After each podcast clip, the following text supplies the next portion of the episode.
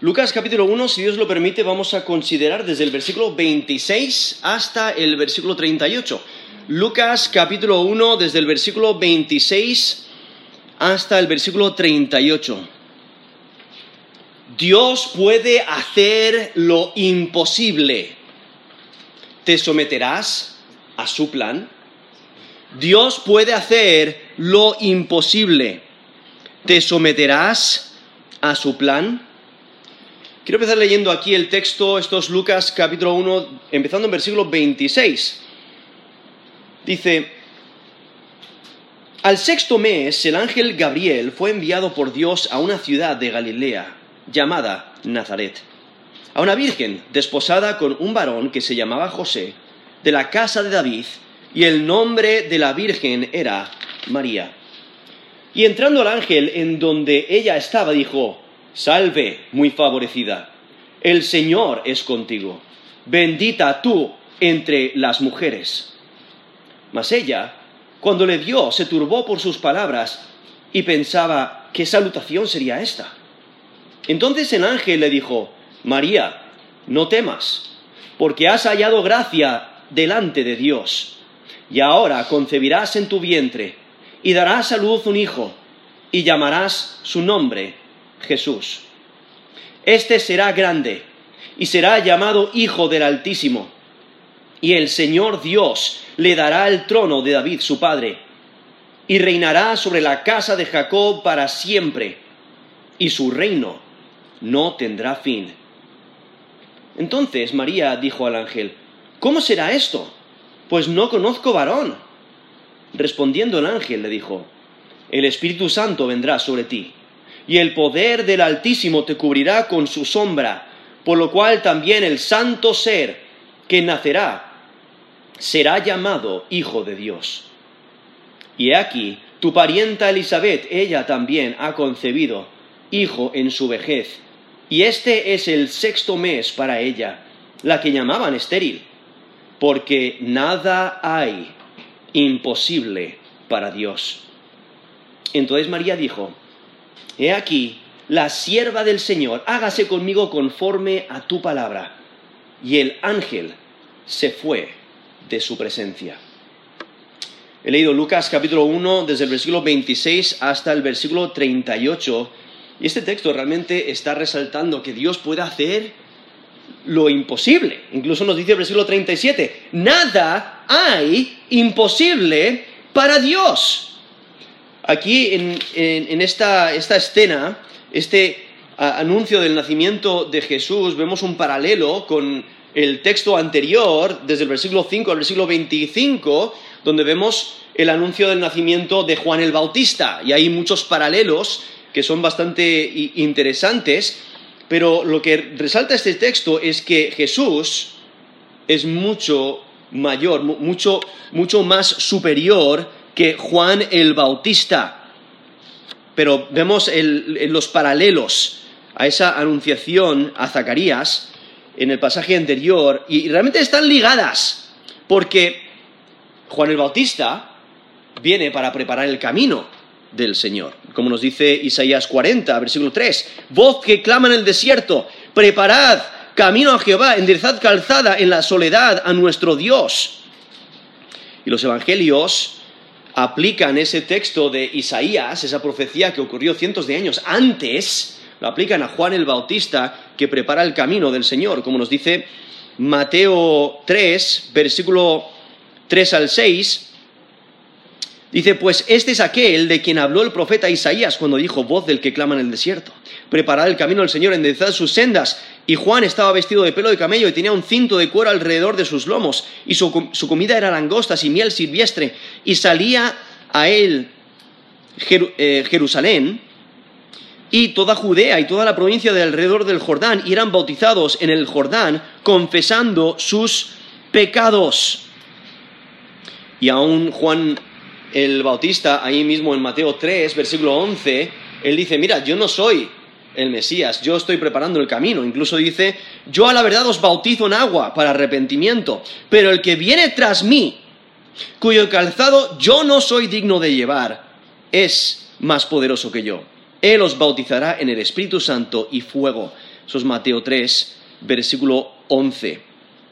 Sí, la, concepción de, Juan es extraordinaria, ¿no? Porque aún en la vejez de, de Zacarías y Elizabeth, Dios les da un hijo. Pero aquí, en la concepción de Jesús, por medio del Espíritu Santo, es milagrosa. Y entonces viendo aquí cómo resalta la deidad de Jesús resalta cómo Él cumple las promesas del Antiguo Testamento, más de 200 profecías que nos indica el, el, Antiguo Testamento se cumplen en Jesucristo. Y por ello aquí Lucas, eh, inspirado por Dios, tiene la intención de comparar a Juan y a Jesús mostrando que Jesús es manifiestamente más grande, más importante que Juan. Realmente el significado de, Juan el Bautista está en su conexión con Cristo. Él es el que prepara el camino, Él es el que anuncia. Es como la voz del pregón que dice, aquí viene, ¿no? Como antiguamente se hacía con los reyes. Antes de que llegara el rey, se pregonaba, viene el rey, o estaban los trompeteros que anunciaban, viene el rey. Y entonces esa era la idea de Juan el Bautista, que había sido eh, profetizado de, de antemano, que él vendría antes que llegase el Mesías. Y aquí vemos en Lucas capítulo 1, versículo 26, dice, al sexto mes. Ahora, ese sexto mes se refiere a, desde que concibió Elizabeth, como nos menciona el texto justo, eh, anterior, entonces ella ya tiene eh, seis meses de embarazo y por eso dice, al sexto mes, el ángel Gabriel, ¿no? que fue el ángel que se presentó a Zacarías para anunciar el nacimiento de Juan el Bautista, entonces el ángel Gabriel fue enviado por Dios. Ahí vemos la iniciativa. Dios toma la iniciativa para preparar el camino. Y dice, eh, fue enviado por Dios a una ciudad de Galilea llamada Nazaret. Versículo 27 dice, a una virgen desposada con un varón que se llamaba José de la casa de David y el nombre de la virgen era María. Nos está presentando aquí la escena, ¿no? Lo cual es muy importante, especialmente aquí en el Evangelio de, Lucas, vemos a Lucas presentando a Jesús, el personaje más importante del Evangelio, eh, del Evangelio de Lucas. Él lo presenta de antemano para que podamos entender cuál es la importancia de Jesús, quién es, cuál es su naturaleza, qué, qué es lo que ha venido a hacer, cuál es su nombre, para que podamos entender toda su vida, el por qué los evangelios se centran en este personaje, por qué es tan importante. Y es porque es Dios encarnado. Y, eso es lo que resalta este texto, porque no viene de voluntad de hombre, no nace por una relación sexual entre un hombre y una mujer, sino que Dios usa a María para, para, que, para que Dios Hijo se encarnara y entonces por ello vemos aquí como Gabriel, el ángel Gabriel, enviado a una virgen y nos da el lugar, Nazaret, lo cual es bastante interesante porque anteriormente menciona aquí a, Zacarías, que es una persona bastante importante, en un lugar importante, eh, pero de repente hace un cambio radical a, a una, una joven insignificante en un lugar insignificante, por eso tiene que nombrar el área de donde se encuentra Nazaret. Dice ciudad de Galilea llamada Nazaret. ¿Por qué? Porque no es un lugar muy común, o sea, es un lugar en medio de la nada. Su ubicación está a 112 kilómetros al norte de Jerusalén, unos 24 kilómetros del mar de Galilea, unos 32 kilómetros del, mar, Mediterráneo. Y se aparenta que Nazaret era un pueblo bastante activo, producían trigo, vino, aceite, fruta y miel, y se encontraban eh, bastante cerca de uno de, los, uno de los caminos de comercio importantes, entonces tienen mucho mercado, había mucha actividad, pero era un, un, pueblito, o sea, e, era una zona eh, insignificante. Y aquí vemos cómo Dios toma la iniciativa para proveer un Salvador para la humanidad. Porque desde el jardín de Edén, el hombre está bajo la condenación del pecado. Adán y Eva pecaron contra Dios y como Dios les dijo, si coméis de ese fruto, moriréis. Esa es la condenación por haber roto la ley de Dios. Y e, eso es lo que nos resalta Romanos 6:23, porque la paga del pecado es muerte. ¿Qué es lo que mereces al pecar? La muerte. Y entonces nos dice Romanos 3:10, no hay justo ni aun uno, no hay quien entienda, no hay quien busque a Dios, todos se desviaron, aún se hicieron inútiles. No hay quien haga lo bueno, no hay ni siquiera uno. Entonces, todos somos pecadores, todos merecemos condenación. Entonces, ¿cómo podemos ser salvos? No podemos por nosotros mismos. Efesios 2, 8 y 9 lo ponen muy claro. Eh, no, es por obras, sino por gracia. No por gracia sois salvos, por medio de la fe, no por obras para que nadie se gloríe. Entonces no puedes alcanzar la salvación, no puedes ser librado de, tu pecado por medio de tus obras, por hacer lo bueno, eh, o por seguir la, la ley de Dios. No, sino necesitas alguien que tome tu lugar. Y por ello Dios se encarnó. Por ello es tan importante este mensaje y, esta, y esta historia, la cual celebramos, porque Dios se encarnó con el propósito de dar su vida en rescate por nosotros. Y por ello nos dice Romanos 5, 8, más Dios muestra su amor para con nosotros, en que siendo pecadores, Cristo murió por nosotros. Él toma nuestro lugar. Él muere por nosotros. Y por ello la, gran necesidad de que Él se encarnara, porque Él tenía que, hacerse hombre para poder morir por los hombres. Y al ser Dios, Él es eterno. Por ello puede morir y volver a vivir. Por eso era tan esencial que Dios se encarnara. Realmente la única solución, el único que, que podía pagar por nuestros pecados. Y por ello aquí vemos como Dios toma la iniciativa, ¿no? Para salvar a la humanidad, mandando un Salvador. Y vemos aquí el, contraste con Juan el Bautista, porque Zacarías y Elizabeth tienen, credenciales, pero María no. La anunciación a Zacarías ocurre en el templo de Jerusalén, pero a María en un pueblo rústico y desconocido. Y, y, vemos aquí nos dice el versículo 27 que Gabriel les ha enviado a una persona, ¿no? A una mujer, a una virgen. Una virgen desposada con un varón que se llamaba José.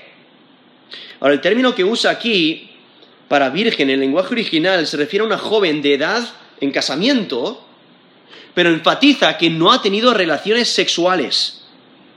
Entonces, ¿cómo puede ser posible que ella haya concebido? ¿Cómo puede ser posible que ella pueda concebir y dar a luz un hijo? Y aquí nos, va a resaltar que es la obra de Dios. No nos da todos los detalles de ello, sino simplemente dice es obra de Dios.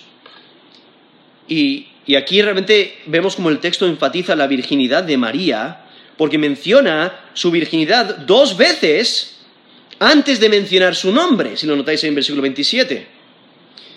Y la, virginidad de, María muestra que no ha tenido relaciones sexuales. Y María mismo, ella misma confirma su inactividad sexual, porque cuando el ángel se lo dice, ella dice, pero ¿cómo puede ser esto? En versículo 34. ¿Cómo, es, cómo será esto? Pues no conozco varón. O sea, e, ella entiende eh, la biología, ¿no? E, e, e, ella entiende que es necesario una relación sexual entre un hombre y una mujer. ¿Cómo puede ser que ella pueda concebir si no ha tenido relaciones sexuales? Ahora, anteriormente, en, el Antiguo Testamento, vemos varias veces como cuando Dios da hijos a una mujer estéril. Pero en todos esos casos, tiene marido. Y en todos esos casos, ha tenido relaciones sexuales. Eh, como tenemos a, la mujer de Abraham, Sarai, ahí en Génesis 11:30, o la mujer de Isaac, Rebeca, en Génesis 25-21, O la mujer de Jacob, Raquel, en Génesis 29, 31. Dios les da hijos siendo estériles. Pero a una virgen, o sea, esto nunca ha ocurrido. Y por ello es tan maravilloso, resalta la importancia de este niño, quién va a nacer.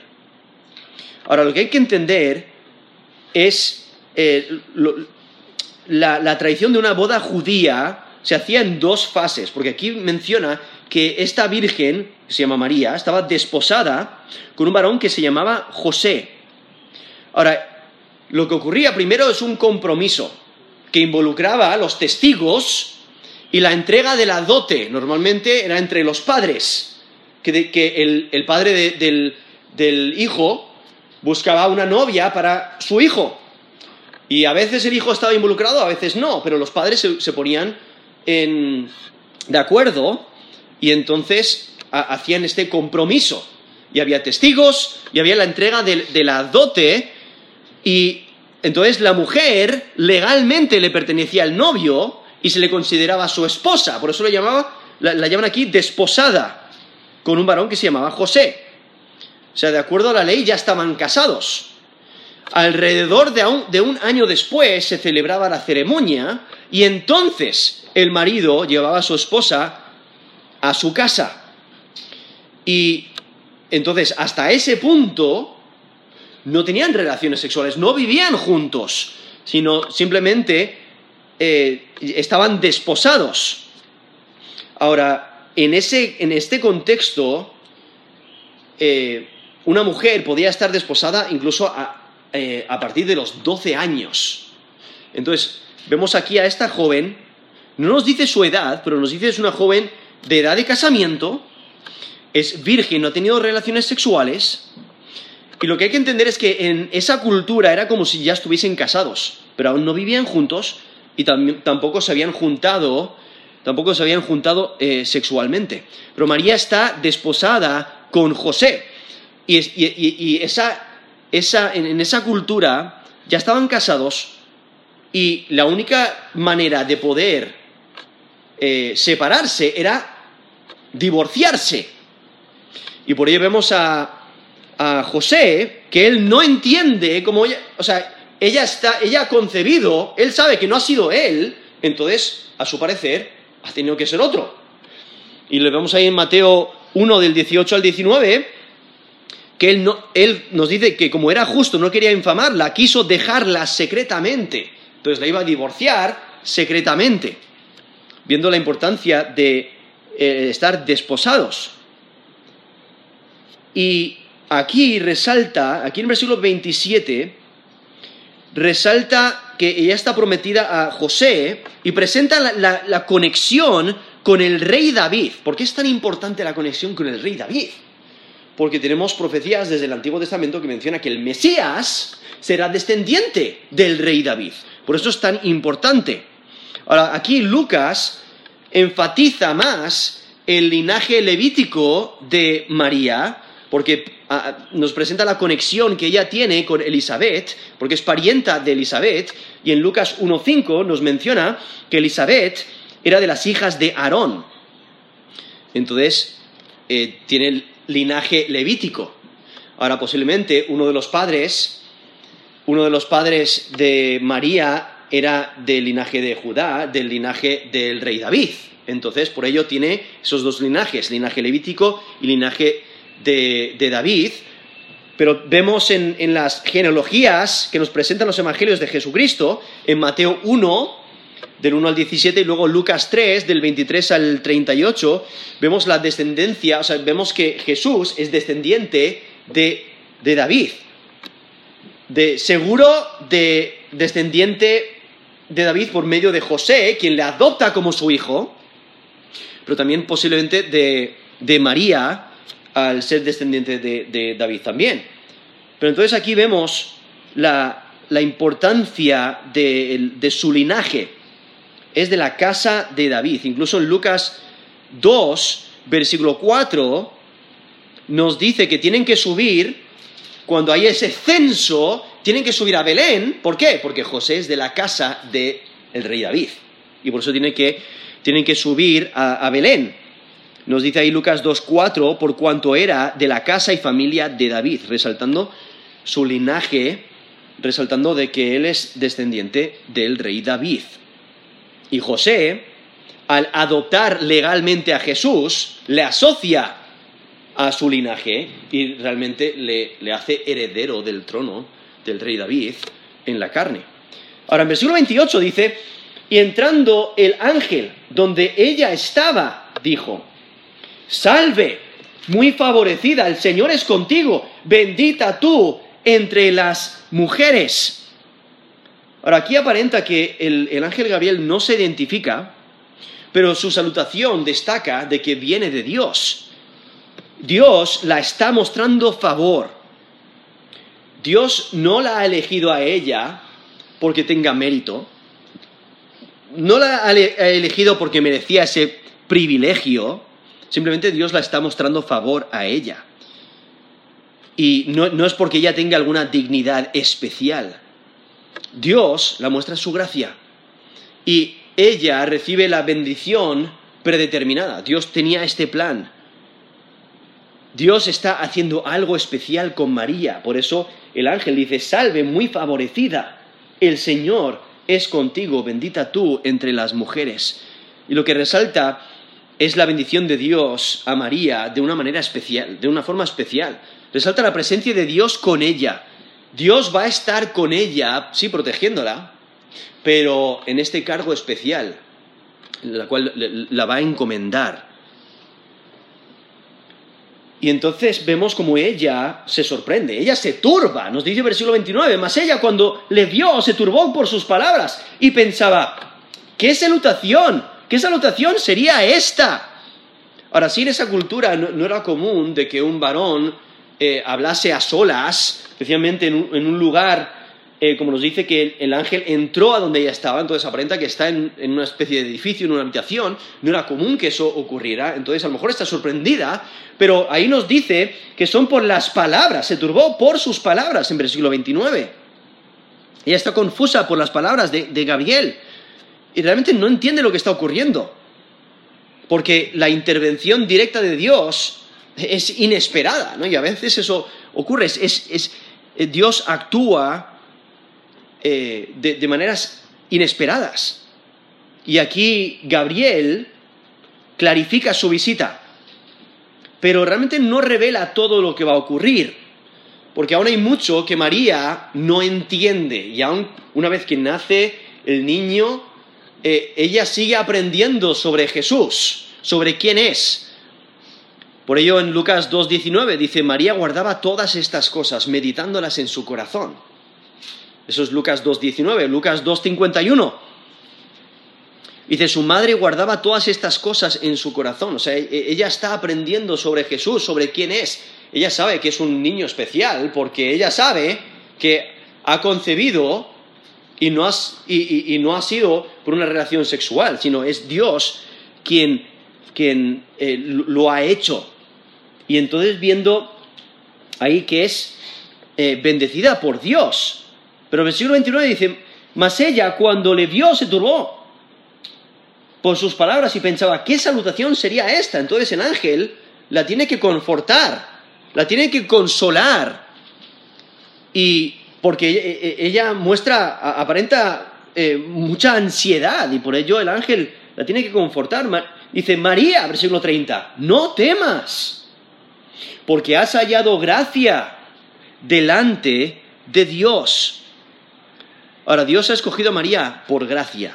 Ella no lo merece, ella no tiene mérito. Y Gabriel reitera la gracia de Dios sobre María.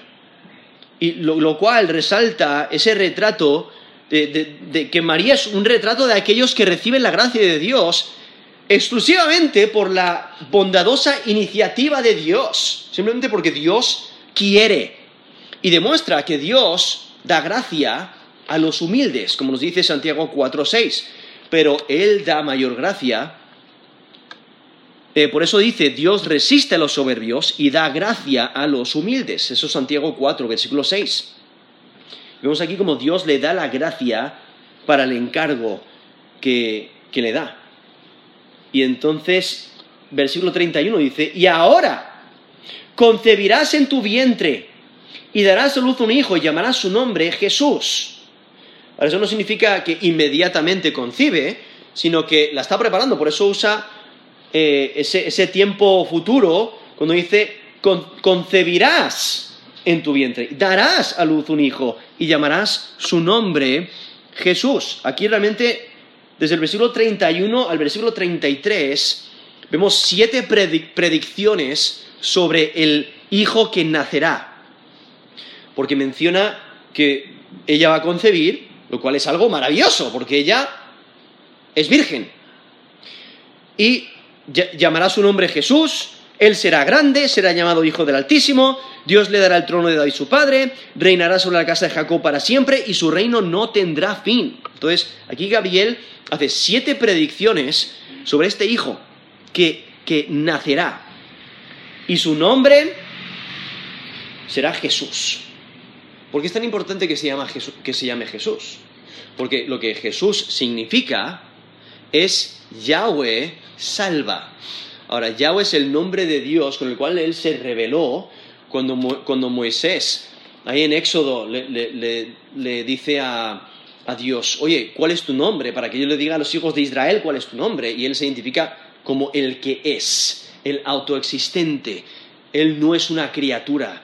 Y entonces se revela por el nombre de Yahweh. Y eso es lo que significa Jesús. Yahweh salva, porque esa es su función. Como en Mateo 1.21 dice, dará a luz un hijo, llamará su nombre Jesús, y lo explica, porque él salvará a su pueblo de sus pecados. Eso es lo que Jesús va a hacer. ¿no? Eh, nacerá, ¿no? Eh, será un niño, pero viene con el propósito para dar su vida en rescate, para salvar al hombre de sus pecados y por eso llamará su nombre Jesús. Ahora, aquí realmente este, este, texto es muy similar a la profecía de Isaías, Isaías 7:14, cuando nos dice, la Virgen concebirá y dará a luz un hijo y llamará su nombre Emanuel. ¿No? Porque Jesús tiene varios títulos y Emanuel significa Dios con nosotros. ¿Por qué? Porque Él es Dios encarnado.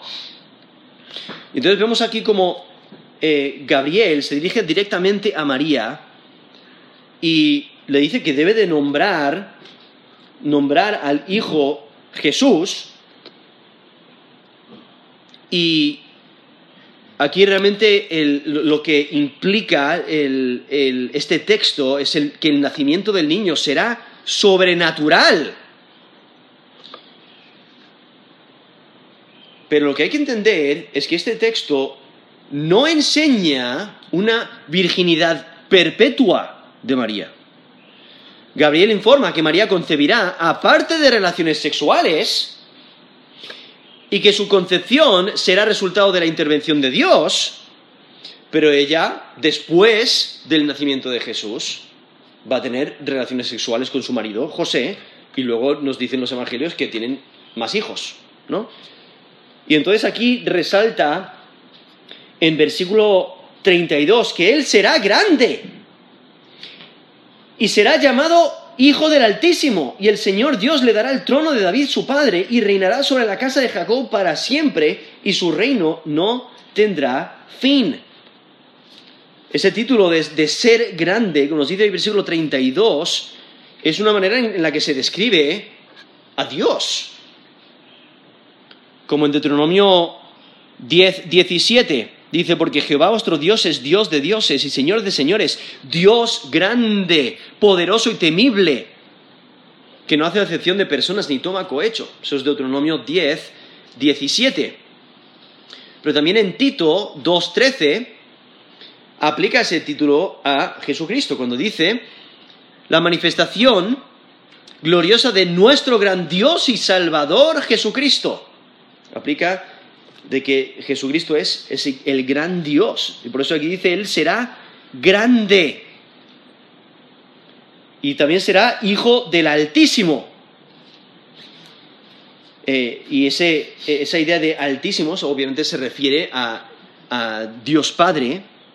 Incluso em, los, eh, varias veces los endemoniados, los demonios, eh, dicen, ¿qué, ¿qué tienes conmigo, Jesús, Hijo del Altísimo? Hijo del Dios Altísimo, son Lucas 8, 28, identificándole como Hijo de Dios, ¿no? Es otra manera de decir Hijo de Dios. O sea, tiene naturaleza divina, es Dios encarnado. Y aún en, la anunciación o de en, Lucas capítulo 1, versículo 76, cuando nace Juan el Bautista y Zacarías, eh, Dios le abre la boca, él empieza a profetizar y dice, y tú niño, profeta del Altísimo serás llamado. O sea, Juan el Bautista es inferior a Jesús. Sí es grande ante los ojos, delante de los ojos de Dios, como nos dice Lucas 1.15. Pero Él será el profeta del Altísimo, Él prepara el camino para el Altísimo. ¿Quién, quién es el Hijo del Altísimo? Es Jesús. Y por eso aquí nos dice, será llamado Hijo del Altísimo. Lo cual poco a poco las personas se irán dando cuenta de la naturaleza de, Jesús, de, que Él es Hijo de Dios, Hijo del Altísimo, y le reconocerán como tal. Dice, y el Señor Dios le dará el trono de David, su padre. Lo cual, como mencioné antes, está cumpliendo las profecías de que Dios le daría un, un descendiente que reinaría para siempre al rey David. En 2 Samuel 7, del 12 al 13. 2 Samuel 7, 12 al 13 dice, cuando tus días sean cumplidos, Dios está hablando con el rey David. Dice, y duermas con tus padres, yo levantaré después de ti a uno de tu linaje, el cual procederá de tus entrañas, y afirmaré su reino. Él edificará casa a mi nombre, y yo afirmaré para siempre el trono de su reino. Eso segundo Samuel 7, del 12 al 13. O sea, Dios está cumpliendo su palabra, dándole un descendiente al rey David que va a reinar por la eternidad. En Jeremías 23, del 5 al 6, dice, He aquí que vienen días, dice Jehová, en que levantaré a David renuevo justo, y reinará como rey, el cual será dichoso, y hará juicio y justicia en la tierra. En sus días será salvo Judá, e Israel habitará confiado, y este será su nombre, con el cual le llamarán Jehová, justicia nuestra. Eso es Jeremías 23, del 5 al 6. Y otro texto en Isaías 9, versículo 6 Dice, porque un niño nos es nacido, hijo nos es dado, y el principado sobre su hombro, y se llamará su nombre admirable, consejero, Dios fuerte, Padre eterno, príncipe de paz. Viendo esta identificación del rey, a, quien Dios va a enviar. Dios está enviando su rey y enfatiza su dominio. Va a nacer el rey. Jesús es el cumplimiento de la esperanza de Israel. Y por ello en versículo 33 dice, y reinará sobre la casa de Jacob. Hay que recordar que Jacob es otra manera de decir Israel, porque Dios le cambia el nombre a Jacob, de Jacob a Israel, por eso es casa de Israel. Reinará sobre la casa de, de Jacob para siempre, y su reino no tendrá fin. Isaías 9:7, hablando de este niño que nacerá, hablando del rey, del, del, Mesías, dice, lo dilatado su imperio y la paz no tendrán límite. Sobre el trono de David y sobre su reino, disponiéndolo y confirmándolo en juicio y en justicia desde ahora y para siempre. El celo de Jehová de los ejércitos hará esto. Y aún ese texto en 2 Samuel 7, versículo 16, dice, se afirmará tu casa y tu reino para siempre delante de tu rostro, y tu trono será estable eternamente. ¿no? Resaltando la, duración del reino de este rey, del Mesías, que será un reino eterno. Y en versículo 34 vemos como María aún está confusa de cómo va a ocurrir todo esto. O sea, ella entiende las palabras de Gabriel, pero está confusa, por eso dice, ¿cómo será esto? Pues no conozco varón. Ahora, si no fuera una concepción eh, virginal, María no estaría sorprendida. Si ella lo hubiera entendido como que, bueno, en el futuro, cuando tengas relaciones sexuales con tu marido, vas a tener un hijo, entonces no sería de sorpresa. Pero ella está sorprendida porque ella ha entendido el mensaje. Ella entiende que concebirá sin haber tenido relaciones sexuales. Y ella sabe que no se puede concebir aparte de una relación sexual. Entonces, ¿cómo va a ocurrir esto? Ella entiende que su concepción será especial. Ella no entiende cómo va a ocurrir, pero ella lo cree. Ella cree las palabras de Gabriel. Ella no está dudando. Ella no está pidiendo una señal antes de creer. La imposibilidad de la promesa es porque María no tiene una relación con nadie. Eh, solamente está desposada con un joven. Y eh, vemos la, realidad de, su inocencia, de que ella no sabe, porque ella es virgen, ella sabe que es virgen. Aún José, como eh, mencioné antes en Mateo 1, versículo 19, ella cuando se da cuenta de que ha concebido, pues la quiere divorciar. O sea, entonces él tampoco ha sido, entonces eh, ella aparenta que ha sido infiel porque ha concebido hasta que Dios se lo revela a, a, José también. Especialmente porque la ley en Deuteronomio 22 nos menciona que los adúlteros han de morir, ¿no? Eran condenados. Y por ello aquí eh, María simplemente presenta eh, este obstáculo a la promesa. ¿Cómo? O sea, me estás prometiendo que voy a concebir, pero ¿cómo puede ser? Y es que solamente Dios puede superar este obstáculo. La, la pregunta de María pide explicación de algo que no entiende. Y por ello Gabriel desarrolla el entendimiento eh, común del, Mesías. Él la, responde la pregunta ahí en, en versículo 35. Dice, el Espíritu Santo vendrá sobre ti y el poder del Altísimo te cubrirá con su sombra, por lo cual también el ser, el santo ser que nacerá, será llamado Hijo de Dios. Y eh, vemos aquí que la, escritura apoya la virginidad de María antes del nacimiento de Jesús, pero no apoya de que ella haya, tenido una virginidad perpetua, como algunos creen. Especialmente porque en Mateo 1.25 nos dice que José no la conoció hasta que dio a luz a su hijo primogénito y le puso por nombre Jesús. Eso es Mateo 1.25, resaltando que después de haber dado a luz a Jesús, sí tuvo relaciones sexuales. Entonces, no es una virginidad, virginidad perpetua. Aún en Mateo 13, versículo 55, nos menciona los varios hijos de María.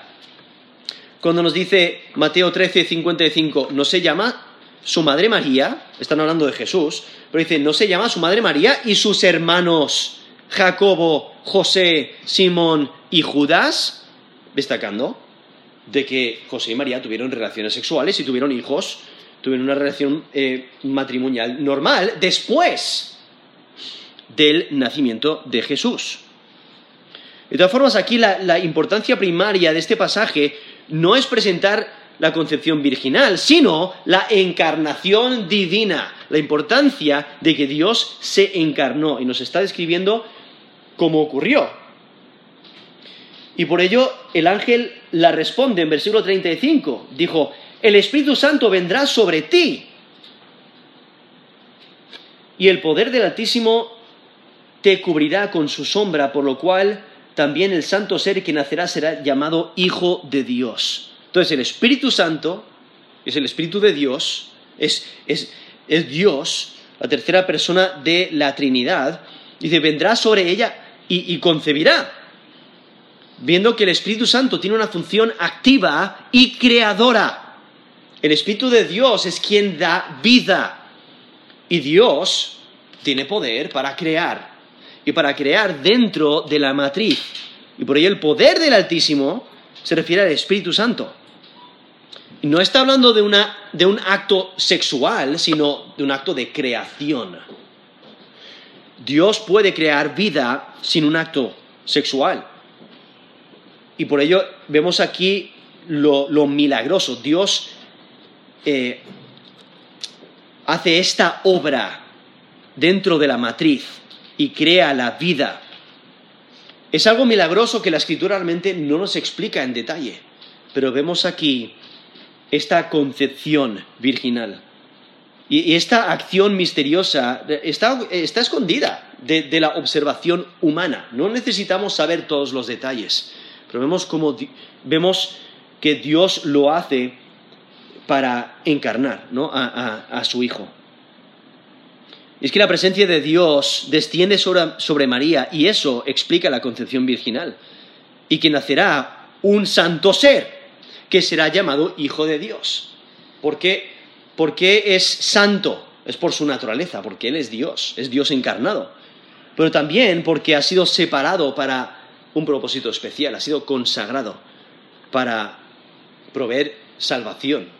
No tiene un propósito especial, es en dar su vida en rescate por muchos. Y es que el Hijo de Dios es santo.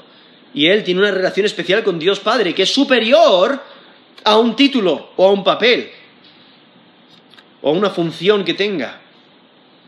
Y poco a poco las personas vendrán a ese conocimiento de quién es.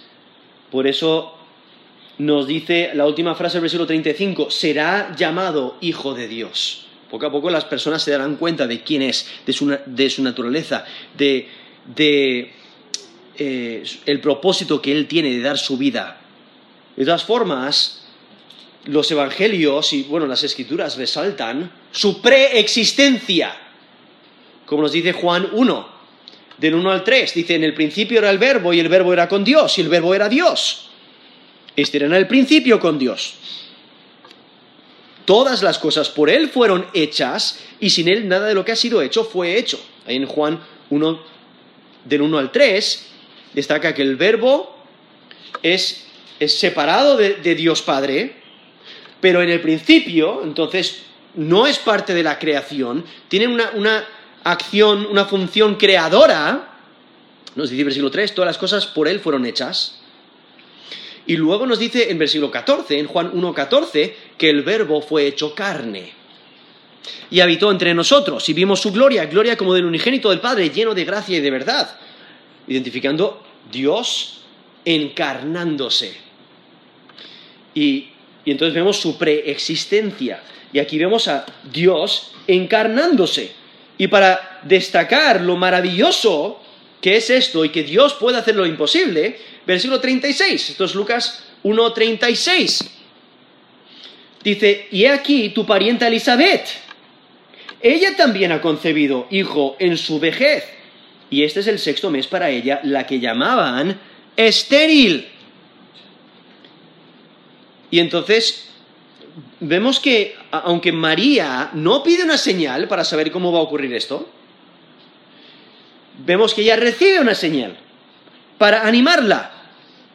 Gabriel manifiesta el poder milagroso de Dios porque Dios ha hecho lo imposible, aun con Elizabeth. En su vejez, ella siendo estéril, Dios le ha dado un hijo. Lo cual es eh, similar a lo que ocurre a Sara, ¿no? la, mujer de Abraham, cuando Dios le dice en Génesis 18, 14, ¿hay para Dios alguna cosa difícil? Al tiempo señalado volveré a ti y según el tiempo de la vida, Sara tendrá un hijo. Eso es Génesis 18, versículo 14. ¿Hay algo imposible para Dios? Y la respuesta es no. Por eso en versículo 37 dice, porque nada a imposible para Dios. Entonces, Elizabeth ha concebido aunque era estéril y, estaba en su vejez. Entonces, la concepción de una virgen es imposible, pero no, no, eh, no de acuerdo al poder de Dios, sea, aparte del poder de Dios, es imposible. Pero lo imposible no es un obstáculo para Dios. Por eso en versículo 37, nada hay imposible para Dios. Y lo que Gabriel hace es afirmar la certeza de las promesas. No hay nada fuera del poder de Dios. Dios puede hacer aún lo imposible. Y aun cuando los discípulos le, dicen a, Jesús, ¿quién pues podrá ser salvo? Cuando Jesús les acaba de decir, es más fácil pasar un camello por el ojo de una aguja que entrar un rico en el reino de Dios, los discípulos dicen, ¿quién podrá ser salvo? Y Jesús les dijo, lo que es imposible para los hombres es posible para Dios. Eso es Lucas 18, el 25 al 27. Viendo aquí que Dios puede hacer lo imposible. Pero entonces vemos aquí el versículo 38. María recibe estas palabras y se somete al plan de Dios. Dice, he aquí la sierva del Señor, hágase conmigo conforme a tu palabra. Y el ángel se fue de su presencia.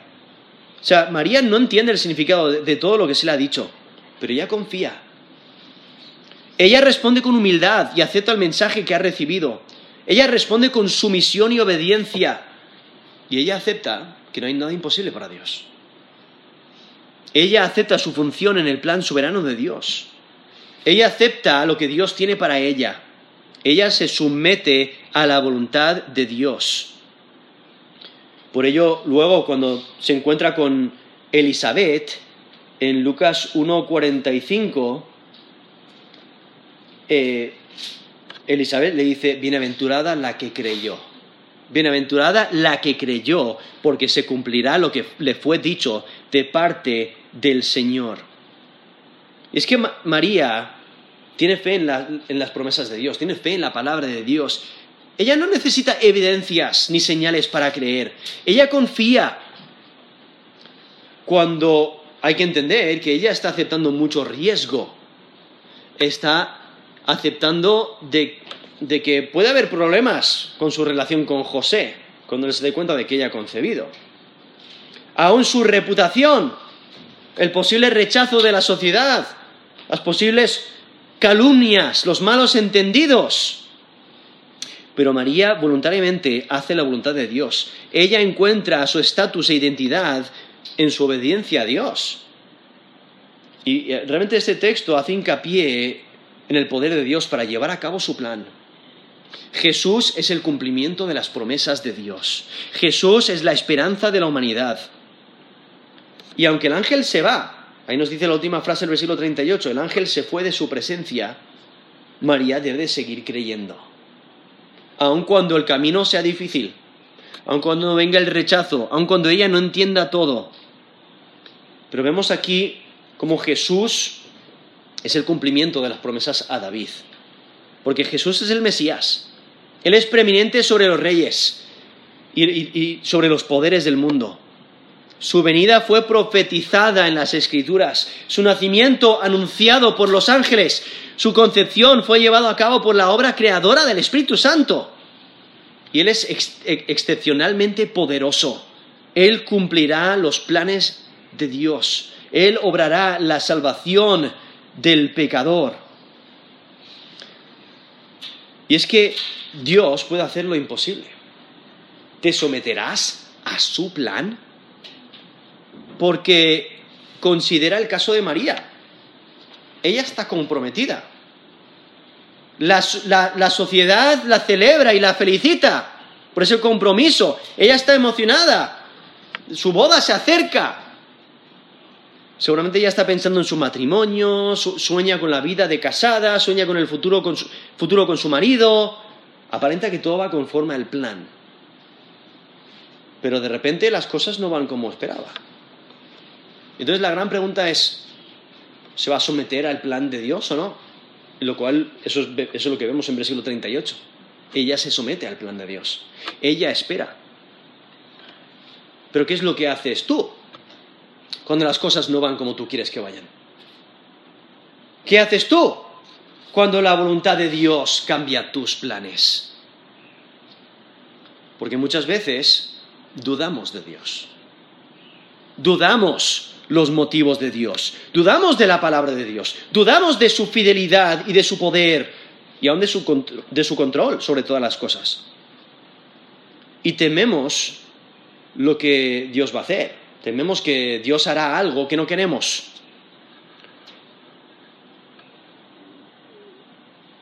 Tememos que las cosas no irán como queremos que salgan, como queremos que vayan. Pero lo que Dios quiere de nosotros es que confiemos en Él, que esperemos en Él, que confiemos en que Él sabe mejor, que nos dediquemos a Él, que lo obedezcamos por completo, que le demos todo nuestro amor, todo nuestro corazón, que estemos dedicados a Él y que, que le demos todo nuestro corazón. Porque Yahweh es el Dios de lo imposible. Él aún usa personas normales, como María y como tú, para, cumplir su palabra. Dios usa personas dedicadas a Él. Dios quiere tu dedicación, Dios quiere tu obediencia, Dios quiere tu confianza, Dios quiere que cumplas su palabra. Y es que Dios puede hacer lo imposible. ¿Te someterás a su plan? Vamos a terminar en oración.